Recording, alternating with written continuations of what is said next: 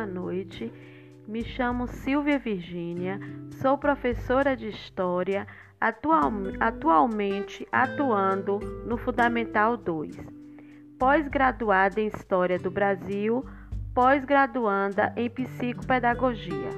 Aluna do curso Ensino Híbrido do professor Geraldo Peçanha. Vamos falar sobre o ensino híbrido.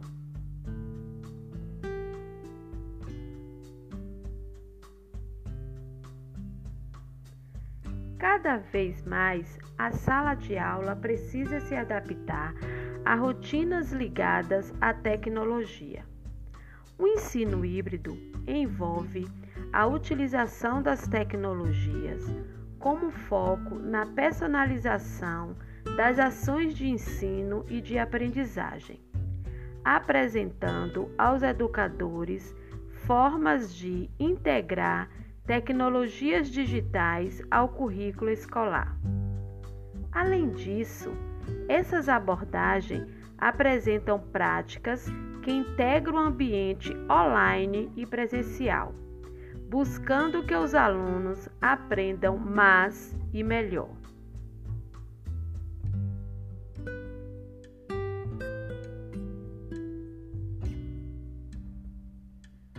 O ensino híbrido propõe maior engajamento dos alunos no aprendizado, melhor aproveitamento do tempo do professor, ampliação do potencial da ação educativa, visando intervenções efetivas, planejamento personalizado e acompanhamento de cada aluno oferta de experiências de aprendizagem que estejam ligadas às diferentes formas de aprender dos alunos.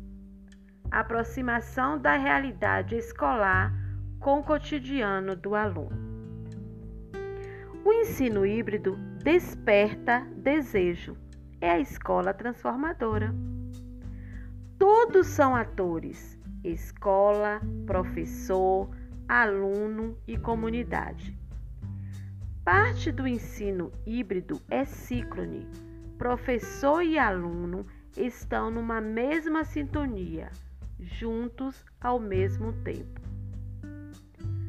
O ensino híbrido é feito um pouco na escola e um pouco em casa, parte pelo aluno e parte pelo professor.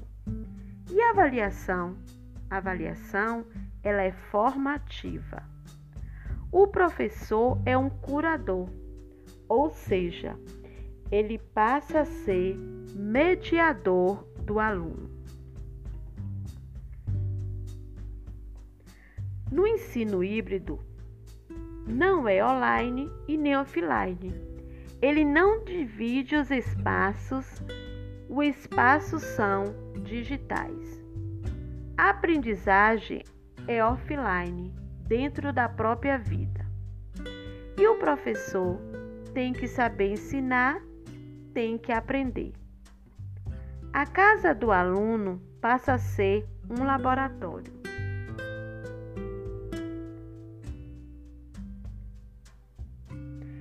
É a escola invertida.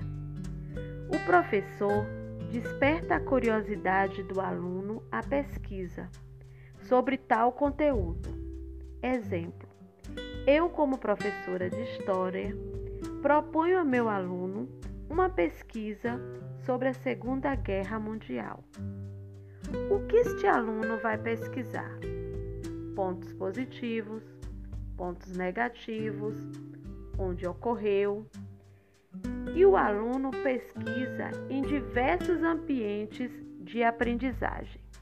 Na sala de aula serão distribuídas e discutidas em formas de debates, sessões tira-dúvidas, projetos e em seguida são usadas as mídias sociais para divulgar a aprendizagem colaborativa. Espero ter contribuído com as informações sobre o ensino híbrido. Muito obrigada!